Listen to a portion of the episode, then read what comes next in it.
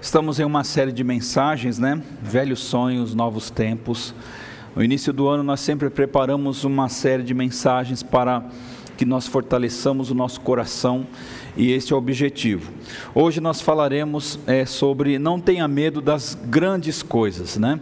Muitas vezes nós olhamos para os desafios da vida e nos acovardamos e queremos ver, a exemplo de Davi diante de Golias, como que nós podemos, irmãos, minimamente é, enfrentar estas coisas e sairmos vitoriosos, né? 1 Samuel capítulo 17, do verso 41 ao 51, diz assim a palavra de Deus. Farei a leitura desses versos.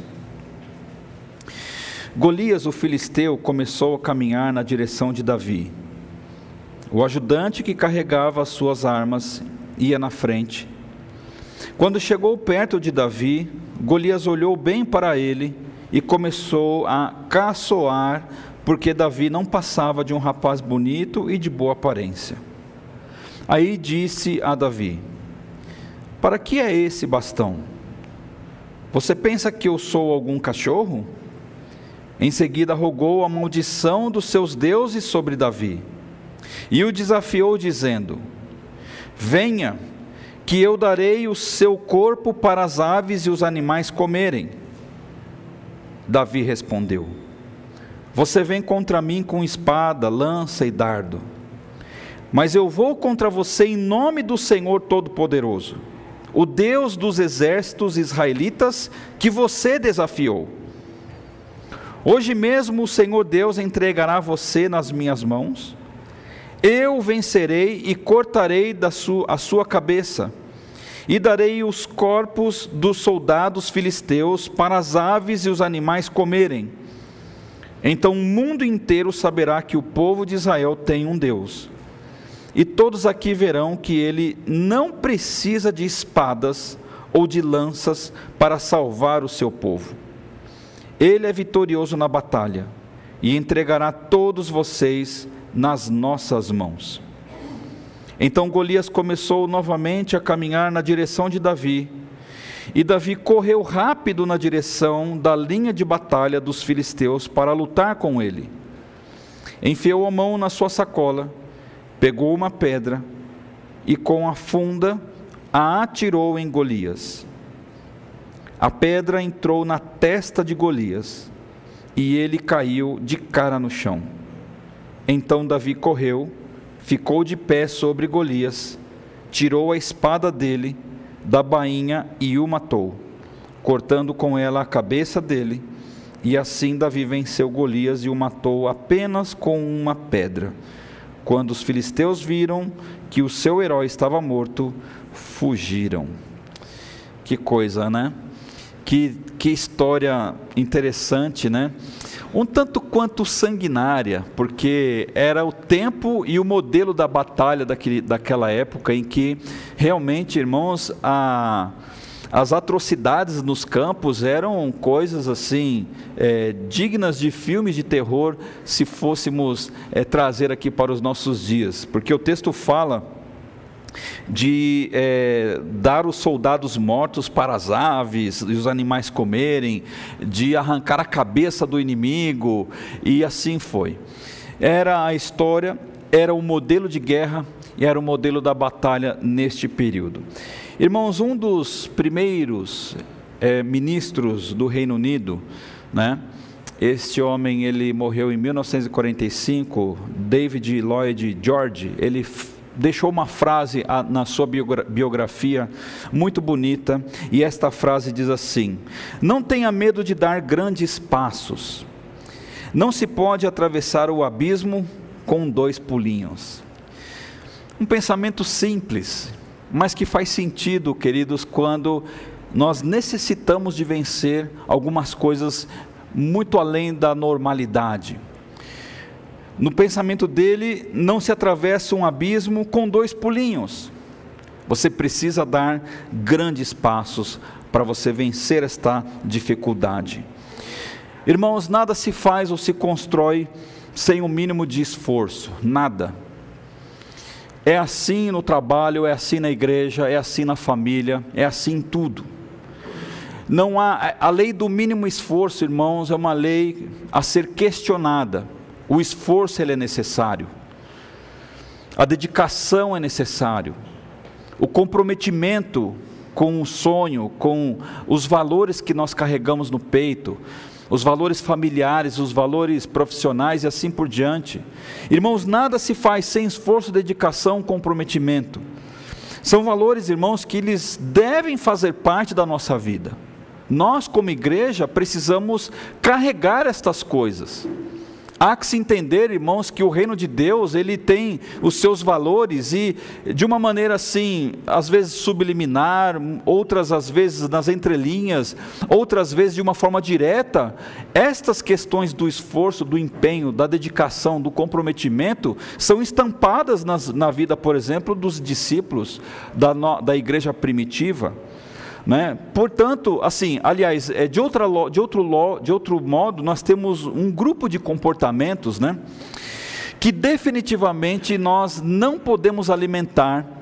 Comportamentos estes, irmãos, que fazem de nós é, presas fáceis da vida, da rotina e de tudo mais. Por exemplo, a pessoa que é extremamente passiva, não é pacífico, mas uma pessoa passiva uma pessoa que espera o mundo acabar, como é que é? Em barranco, para morrer encostado lá nele. Então, pessoas, existem pessoas passivas demais, não tomam decisões na vida. É, as coisas estão caindo na cabeça aí e me parece que está tudo normal. Isso é uma questão de passividade, letargia, né? preguiça. Aliás, a Bíblia ela fala diretamente contra a preguiça, ao ponto de é, dar aqui uma lição de, de vida, dizendo que o preguiçoso deve de aprender com as formigas. O comodismo.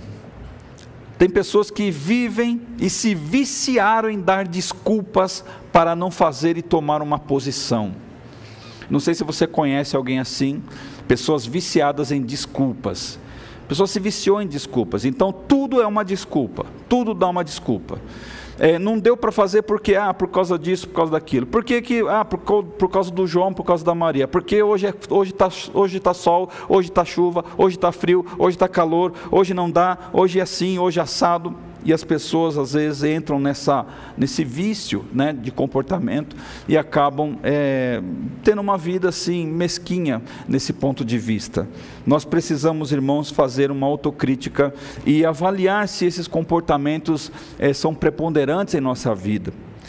Se caso alguns desses comportamentos que nós mencionamos, negativos, ruins, fazem parte da vida deste ou daquele, sugere-se pedir ajuda a um profissional da área, um conselho, uma irmã em Cristo, um irmão, um amigo que assim possa dar algumas dicas, possa conversar e identificar as causas, né? Porque às vezes a pessoa tem um, um problema de letargia, um problema de não tomada de decisão, e isto muitas vezes é, é apenas um sinal de algo mais complicado na sua existência.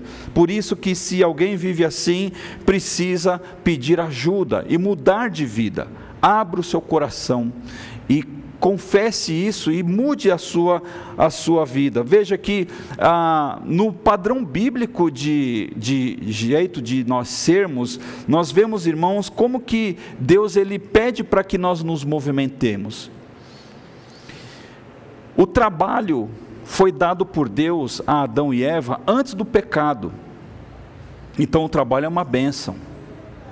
Ou seja, eles precisavam se esforçar. Abraão teve a tarefa de sair de Ur dos Caldeus e ir até a terra prometida.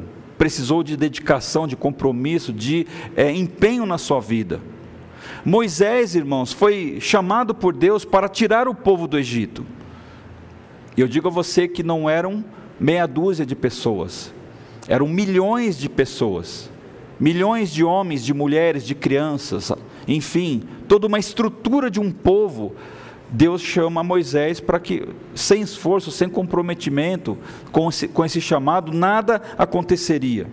Os profetas de Deus, Isaías, Jeremias, Abacuque, Amós, Naum, é, Miqueias, Daniel e assim por diante, irmãos, foram chamados para serem oráculos de Deus, pagaram o preço desse esforço, desse compromisso.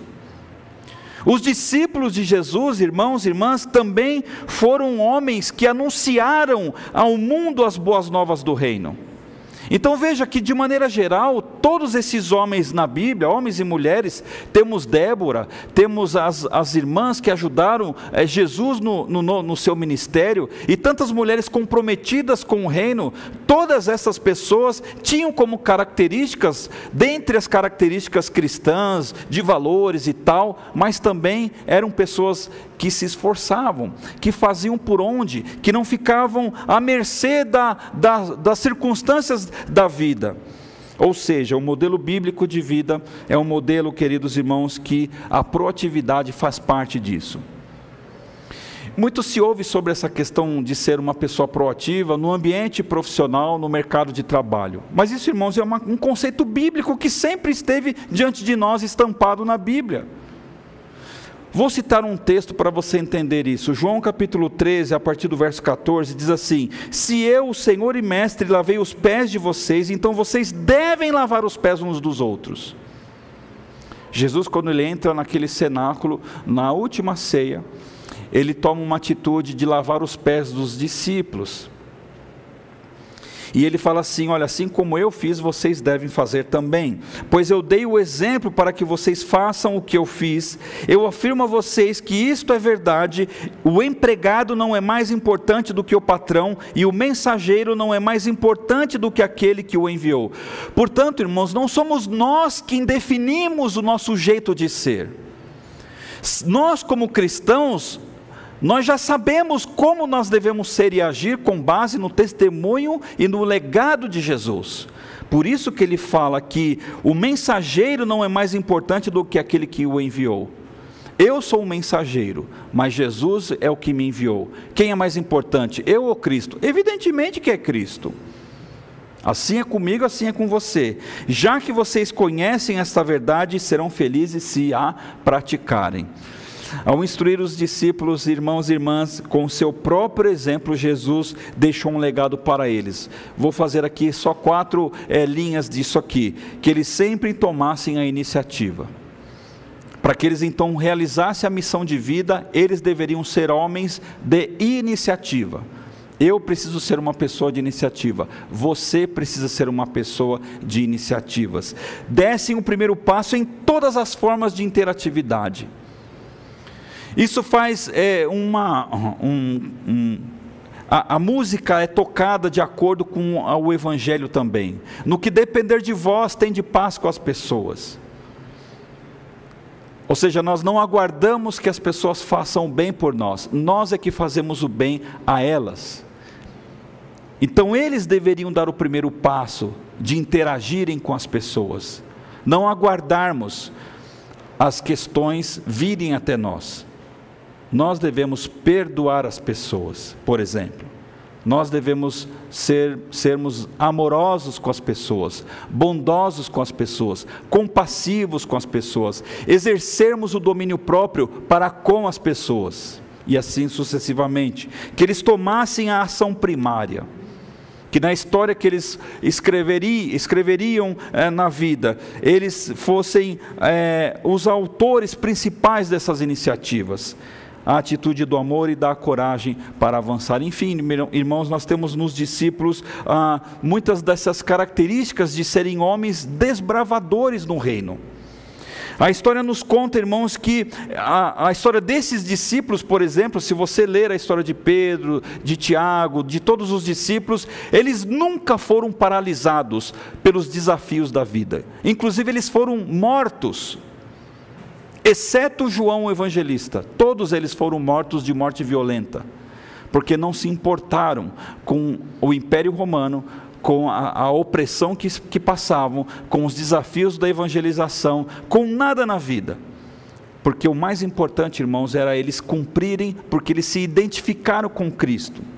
Você vai entender o porquê que nós estamos falando de tudo isso. Por isso, irmãos, que os discípulos representam para nós aquele tipo de gente que não viu nos grandes desafios motivo para desistirem ou recuarem. Talvez, irmãos, diante de nós, sempre a vida nos cerca com essa questão de apresentar uma barreira, seja comportamental, familiar, pessoal, de toda a natureza, saúde e assim por diante.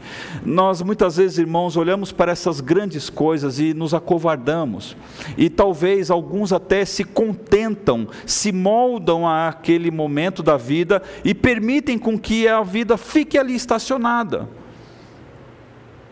E os discípulos, irmãos, eles representam aquele tipo de gente que não se importava com o tamanho das dificuldades. Veja que coisa mais linda, quando João Evangelista escreve o livro de Apocalipse, irmãos, ele estava preso em uma ilha, afastado da sua relação social com a igreja de Éfeso, onde ele era pastor.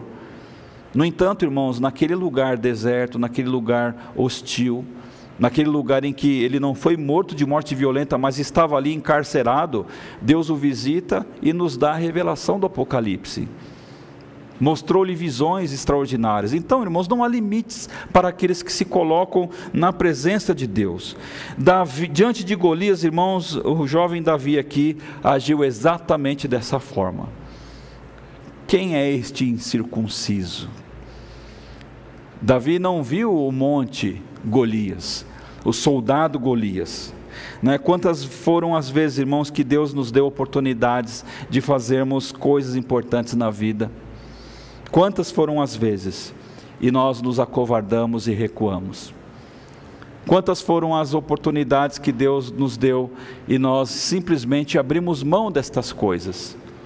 Talvez você possa aí puxar na sua memória, no seu HD, aí na sua cabeça, momentos em que você teve oportunidade de dar um grande passo no seu ministério, por exemplo, na sua vida, e você viu problemas, problemas e problemas, e de repente você se acovardou e recuou. Nós não podemos, irmãos, aceitar isso como sendo algo normal. Jamais. Nós não podemos, irmãos, nos moldarmos a este tipo de padrão mas sim aquilo que Deus está nos chamando para fazer. Nós podemos nos redimir dessas coisas, nós podemos, irmãos, nos corrigirmos nestas coisas, nós podemos remoldarmos a nossa vida em Cristo, para que então a gente viva aquilo que Ele está nos oferecendo. O reino de Deus, irmãos, exige uma postura de fé e confiança plena naquilo que Deus pode fazer em nós e por nós. Às vezes é fácil cantar, às vezes é fácil se expressar verbalmente. Às vezes é fácil você até sair da sua casa e vir à igreja. É fácil você ligar no YouTube, ligar na sua televisão e assistir um culto. Isso tudo é fácil. Eu diria que não é nem o primeiro passo, mas o, o certo é nós nos apropriarmos do que lemos do que cantamos e do que pregamos, e vivermos isso no dia a dia. Veja que o exército de Israel, irmãos, estava acuado diante dos filisteus, mas particularmente diante de Golias. Um soldado que era muito acima da média, em termos físicos, em termos. É, é, sua, o seu porte realmente causava medo em todos aqueles que estavam diante dele. E isso apavorou um exército inteiro. Veja que coisa interessante, irmãos. Nem sempre o volume das coisas é o que nos amedronta, mas às vezes é um negócio que está no meio desse monte de coisa que tira a nossa paz. Fora essa vantagem física de Golias, porque é notório que a Bíblia fala sobre isso, ele conseguiu entrar na mente do exército de Israel. Olha só que texto interessante que nós não lemos, ele está um pouquinho antes, no, no, verso 8. Golias veio, parou e gritou para os israelitas: Por que é que vocês estão aí em posição de combate? Eu sou filisteu e vocês são escravos de Saul. Veja que enquanto Golias se identificava como um filisteu, como que ele chamava os soldados de Israel? Como escravos. escravos de Saul. Às vezes, irmãos, a questão está aqui, ó, na nossa cabeça. Que era o que estava acontecendo naquele momento. A, a, a questão não era apenas um embate bélico, armamentício. Não era, não estava sendo, é, é, não foi descrito na Bíblia a desvantagem de Israel em relação ao seu poderio de armamentos. Nesta batalha específica, foi uma batalha em que a cabeça dos soldados foi atingida, irmãos, por palavras que é, deram um nó no, na mente e na identidade daqueles homens. Eles se paralisaram, irmãos, e ficaram é, estáticos diante daquelas ameaças. E veja que, mesmo na qualidade de homens guerreiros, valentes, porque para ser um soldado já por si só já deveria ser um ato de coragem. Mas eles ficaram tomados por um medo de enfrentarem um homem apenas, no caso aqui, Golias. Irmãos, até mesmo os especialistas em guerra, eles estavam contaminados pelas ameaças de Golias, não era apenas os soldados. No verso 10 e no 11 diz assim: Eu desafio agora o exército israelita, mandem alguém para lutar comigo. E no verso 11 fala assim: Quando Saul e os seus soldados ouviram isso, ficaram apavorados. Veja, o rei ficou apavorado. O rei ficou apavorado. Um pensamento para você gravar no seu coração. Palavras malditas, quando aceitas, tem o poder de desestruturar uma vida inteira. Provérbios 18, 21 fala assim: O que você diz pode salvar ou destruir uma vida. Portanto, use bem as suas palavras e você será recompensado. Golias estava sendo um instrumento do diabo naquele momento, e ele conseguiu entrar na mente daqueles soldados, e eles ficaram apavorados. Não apenas o, os soldados, mas o rei de uma, de uma nação. Então, irmãos, veja o poder das palavras. Elas tanto podem levantar uma pessoa como podem destruir alguém. Oxalá nós, eu e você, sejamos sábios no uso daquilo que pensamos, por aquilo que passa pelos nossos lábios em direção a alguém. Porque nós não podemos olhar para esse texto e nos vitimizarmos como os soldados de Israel. Pode ser que alguém esteja aqui assumindo a posição de Golias também. Então, palavras malditas, irmãos, não é o fato em si. O problema é quando elas são interiorizadas no coração daquele que ouve. Porque assim, Golias estava dizendo que eles não eram capazes, que eles eram os escravos. Mas no final, o problema, irmãos, foi que os soldados de Israel aceitaram aquilo como sendo uma verdade. As palavras de Golias, de Golias, irmãos, passaram a fazer, passaram a ser verdades no coração deles. E isto é uma coisa que nós devemos colocar no nosso, no, no nosso, na nossa meta de vida, de não aceitarmos aquilo que não faz parte da nossa vida. Nós, como filhos e filhas de Deus, nós não podemos aceitar identificações que não são nossas. Exercermos este filtro espiritual. Eu não sou aquilo que as pessoas dizem, eu sou aquilo que Deus fala que eu sou. Você é a mesma coisa. Você não é aquilo que as pessoas falaram que você é. Você é aquilo que Deus fala aquilo que você é. E o jovem Davi, irmãos, na contramão de tudo isso, na contramão de tudo isso, ele agiu totalmente diferente. Uma das coisas mais gratificantes, irmãos, e compensadoras na vida é quando em Deus nós podemos fazer, podemos ser e fazer coisas, mesmo quando o momento ou as circunstâncias não sejam favoráveis. Você quer ver um exemplo de uma das músicas que nós mais cantamos na igreja há um tempo atrás, e ainda nós cantamos de vez em quando? ah, que diz assim: Quando tudo diz que não, sua voz me encoraja a prosseguir. Quando tudo diz que não, ou parece que o mar não vai se abrir, sei que não estou só. O que dizes sobre mim não pode se frustrar. Venha em meu favor e cumpra em mim o teu querer. O Deus do impossível não desistiu de mim, sua destra me sustenta e me faz prevalecer. O Deus do impossível, o Deus do impossível. Eu não vou cantar, não vou arriscar para não estragar aqui a preleção. Poderia convidar aqui a nossa irmã Sabrina para fazer um solo, mas é que a voz dela é muito mais bonita que a minha, sem dúvida. Mas a, a, a canção, irmãos, que nós cantamos tem isso como uma, uma referência na sua letra. O que diz sobre mim não pode se frustrar. O que vale, irmãos, não é o que nós ouvimos durante a vida inteira. Veja, nós não queremos ser aqui irresponsáveis, né, de minimizarmos, irmãos, traumas que são é, profundos e são delicados na vida das pessoas. Precisamos ter muito cuidado quando nós falamos sobre estas coisas na vida.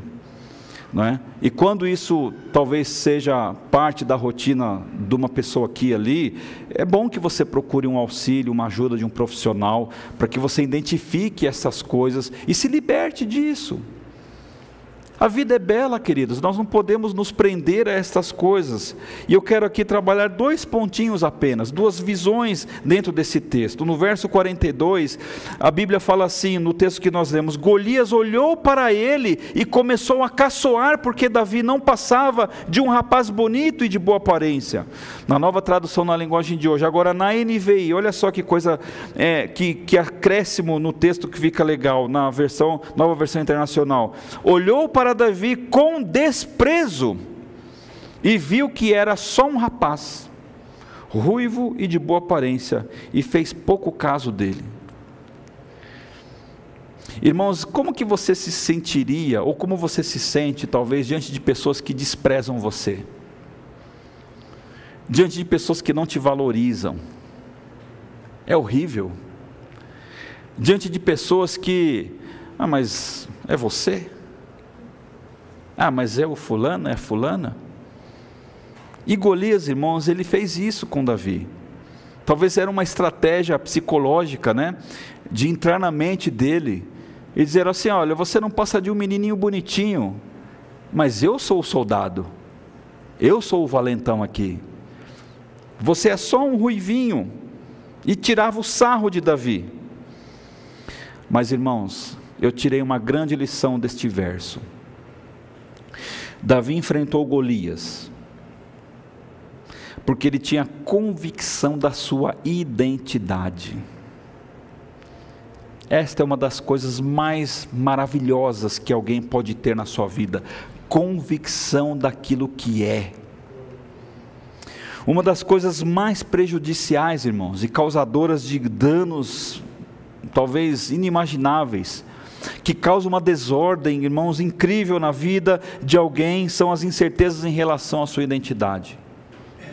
Pessoas com essa patologia vivem dilemas. Não conseguem, queridos irmãos, talvez ah, olhar para si ou olhar para as suas atividades de uma maneira normal. Embora a sociologia, a psicologia, a, a, a, as várias abordagens da antropologia tenham a sua definição do que, é ser do que é ser uma identidade de pessoa, mas o que nos interessa agora, irmãos, é a identidade que nós temos diante de Deus que nos criou. Eu não sou psicólogo nem sociólogo, eu sou um teólogo. E eu preciso falar neste ponto de vista. Nós fomos criados à imagem e semelhança de Deus. Nós não somos frutos do acaso ou de um acidente. Nós somos semelhança do Senhor. É interessante, irmãos, de que de todas as suas criações, de todos os seres vivos criados, e nós somos um deles. Nós somos o único, a única espécie que temos consciência deste relacionamento com o Criador mais nenhuma outra espécie. Por mais que alguém tente introduzir isto, mas não é assim.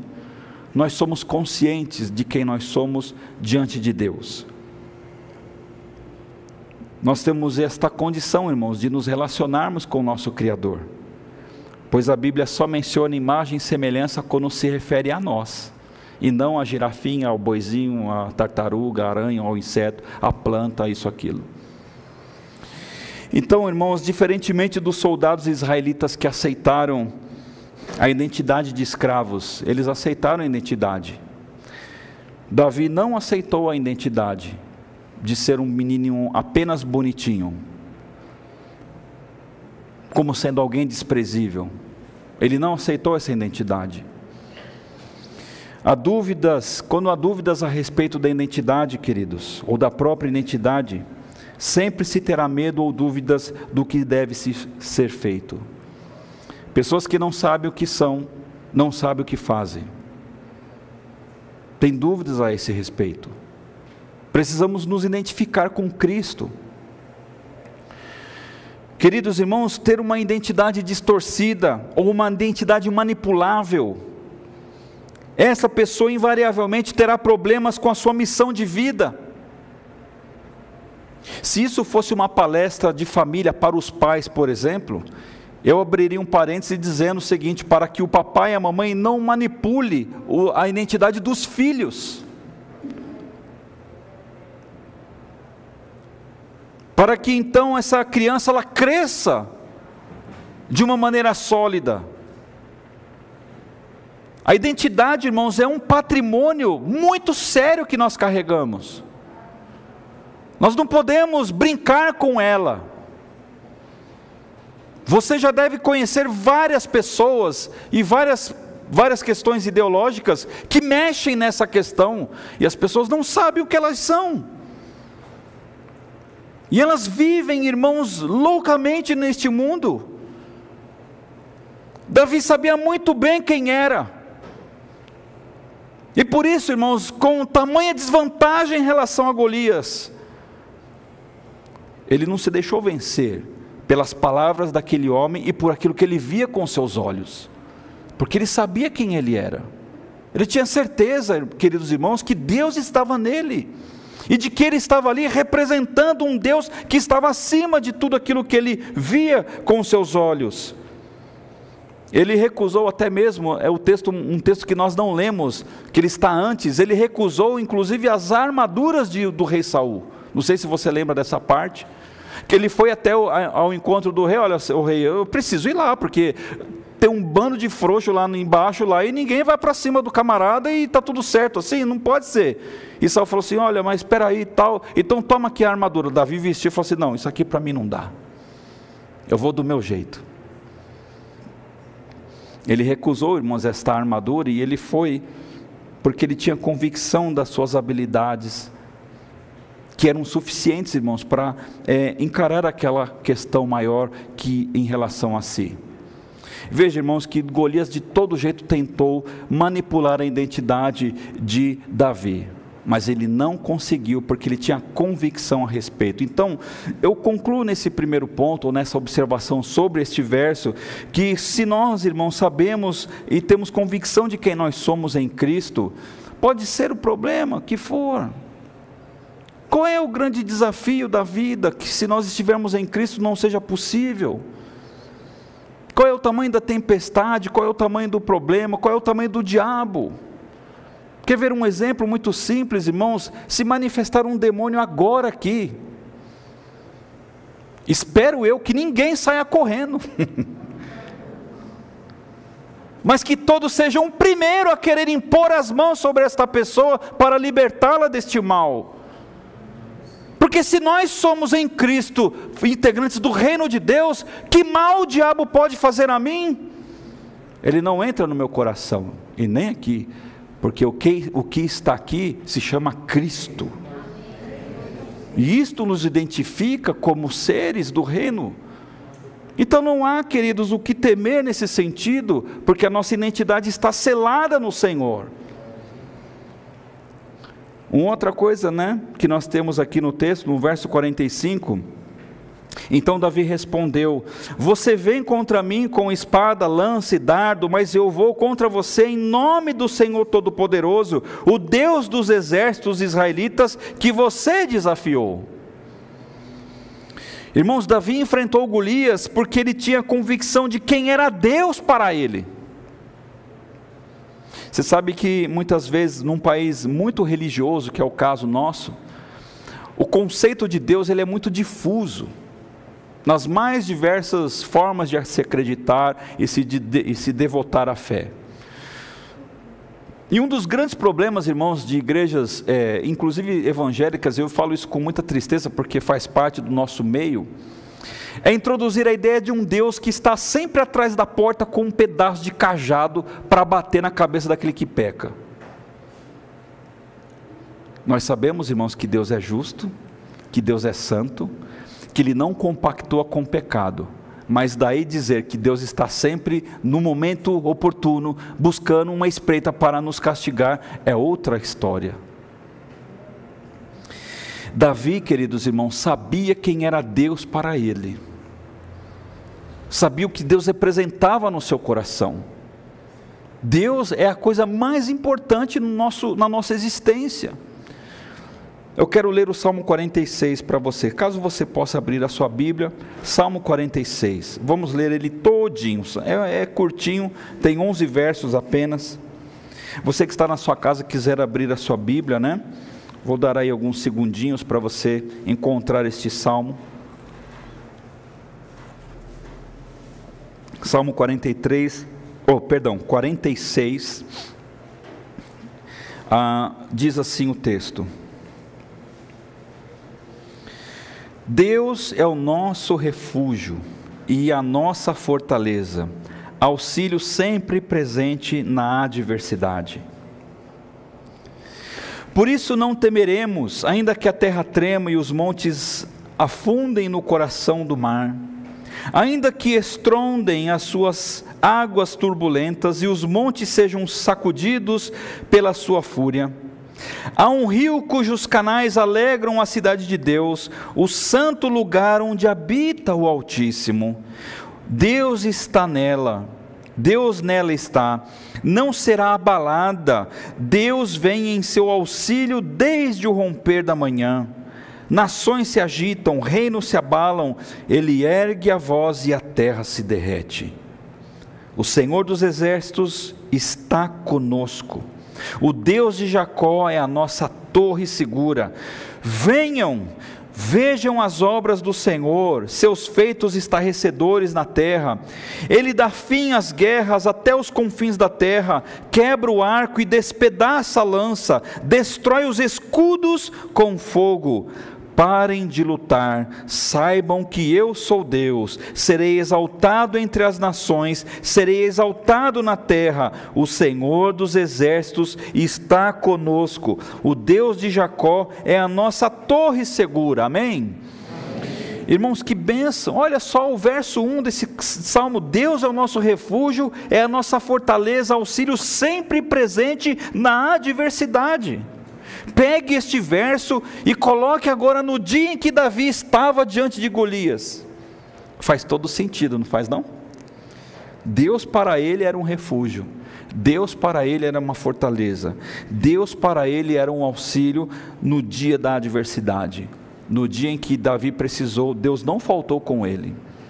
Irmãos, sabemos que ah, as coisas que se avolumam diante de nós muitas vezes roubam essa visão.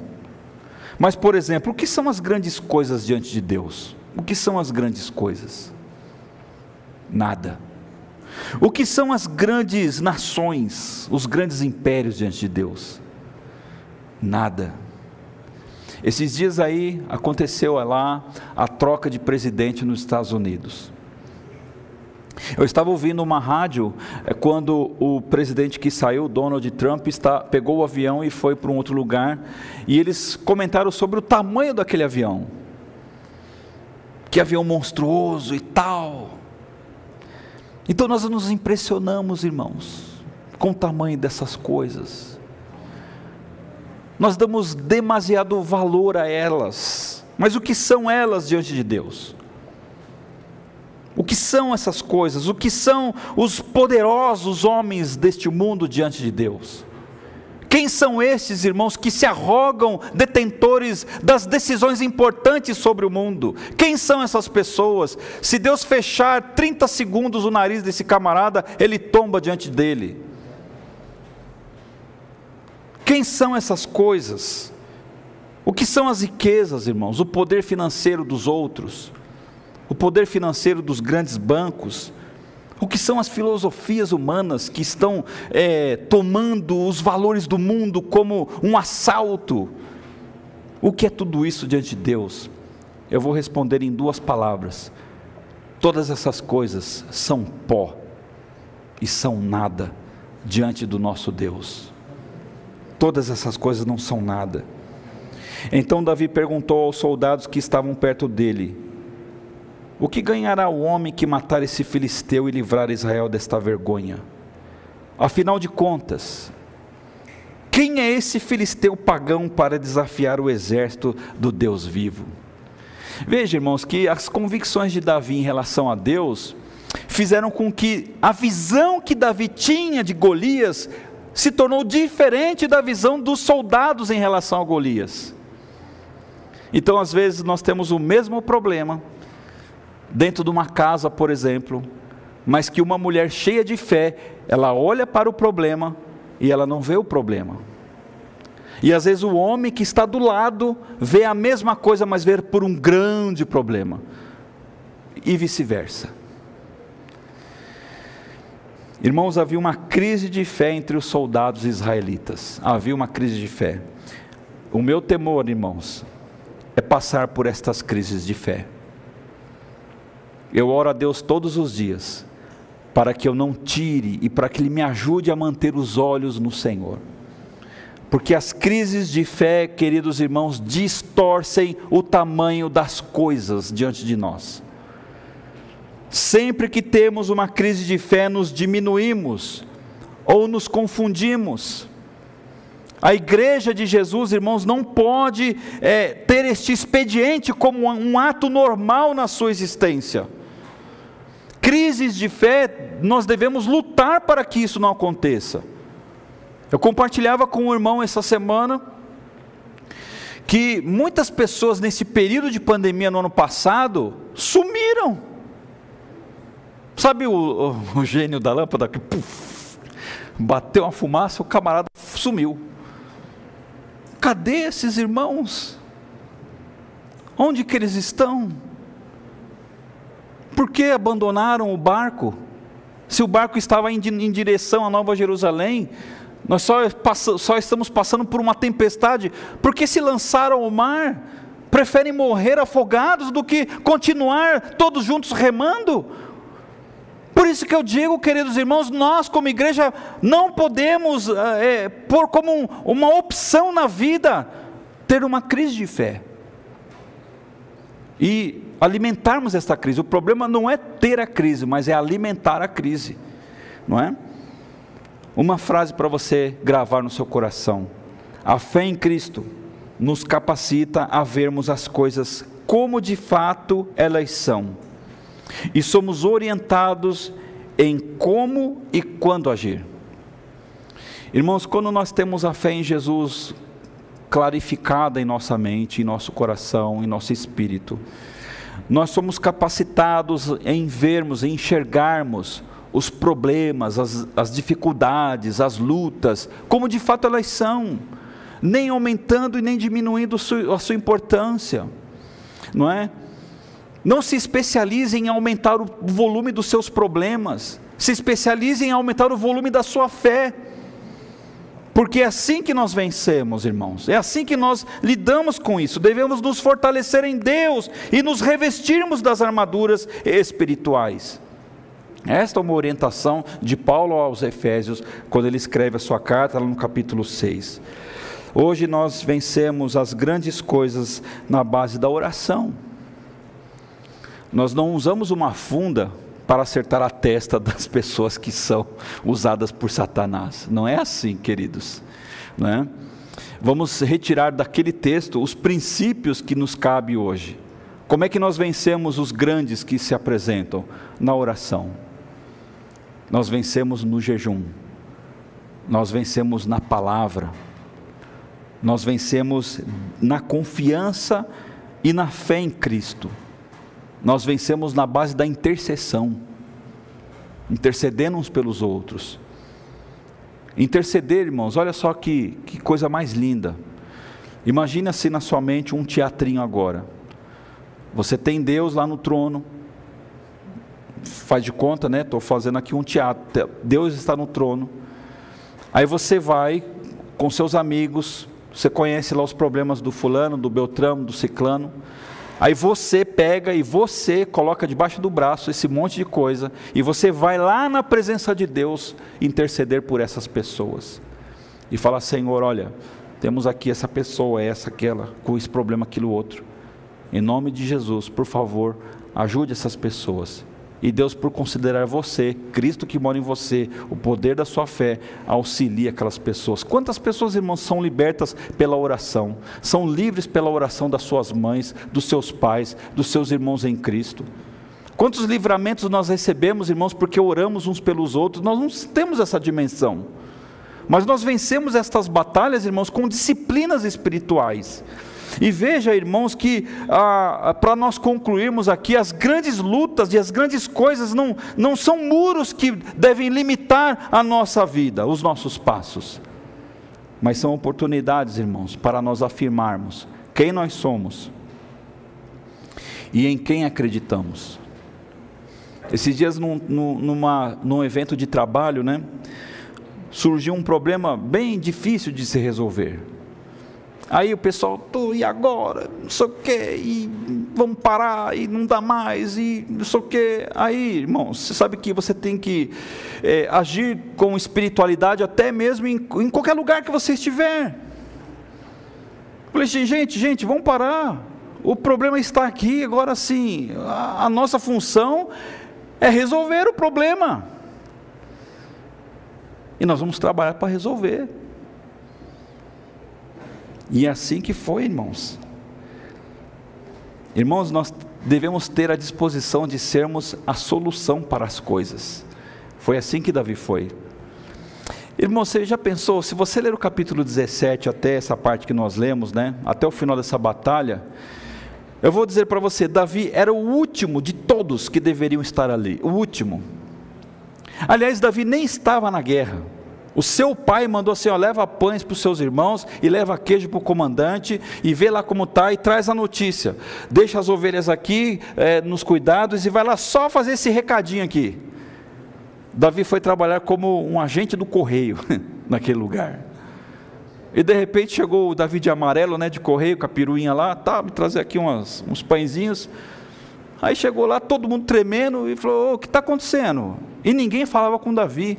Ele foi repreendido pelo seu irmão. O que, você está fazendo aqui, menino? E Davi não, não deu importância para nada, porque ele viu que o problema não era com os israelitas, mas é porque o Golias afrontava o Deus que ele acreditava. Mexeu com Deus, mexeu com ele, né? E Davi, irmãos, ele se colocou na brecha para ser uma solução para aquele problema.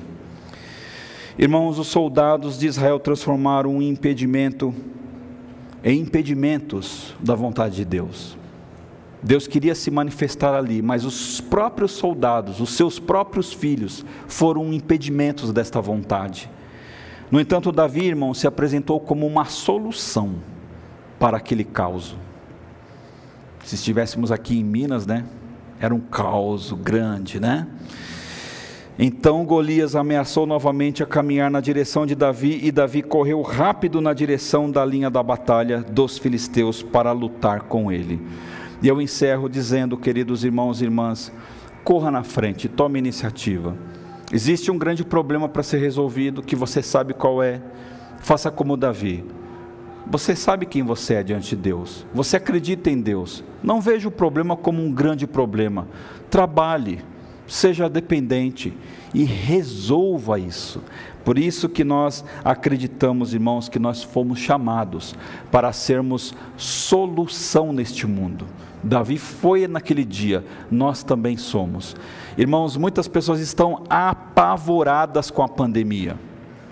Por mais que tenhamos que tomar os devidos cuidados, Sabemos da grande luta que as pessoas que contraem este vírus, as que têm o problema de ir para o hospital, serem entubadas, irmãos, nós sabemos já de tudo isso, nós já nos especializamos, quase somos médicos de tanto que ouvimos falar sobre injeção, isso, aquilo. Nós não vamos menosprezar o tamanho deste problema, mas daí, vivermos apavorados por conta disso, é outra conversa. Confiemos em Deus, irmãos. Façamos a nossa parte e sejamos a solução para muitas dessas questões. Amém? Que Deus abençoe. Vamos orar e nós encerramos assim esta ministração. Deus amado, Deus querido, obrigado por estarmos aqui nesta noite. Louvado seja o teu nome, Senhor, porque o Senhor é bom e fiel e justo.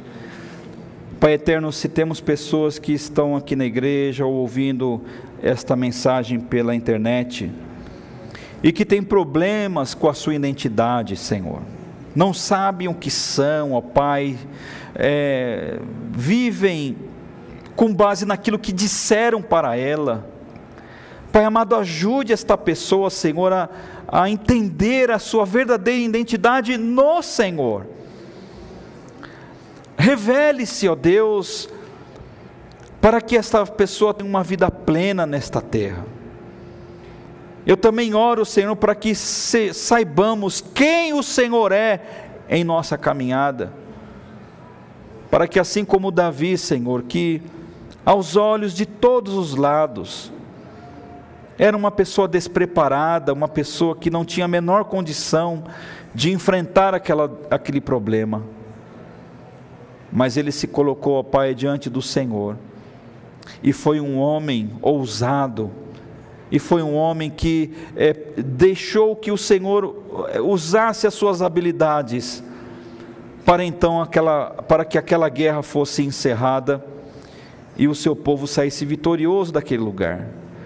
Pai amado, que sejamos como Davi neste caso, que nos coloquemos, ó Deus, diante de qualquer que seja a situação como uma solução definitiva, como um rompimento, Senhor, destes traumas, destas coisas, desses desagravos, destas coisas que incomodam e tiram as pessoas da sua normalidade, Senhor. Que nos apresentemos diante do Senhor, ó Deus, como uma solução em nossa casa, em nossa família, em nosso trabalho, em nossa igreja, Senhor, em nossa comunidade, em nosso país, ó Deus.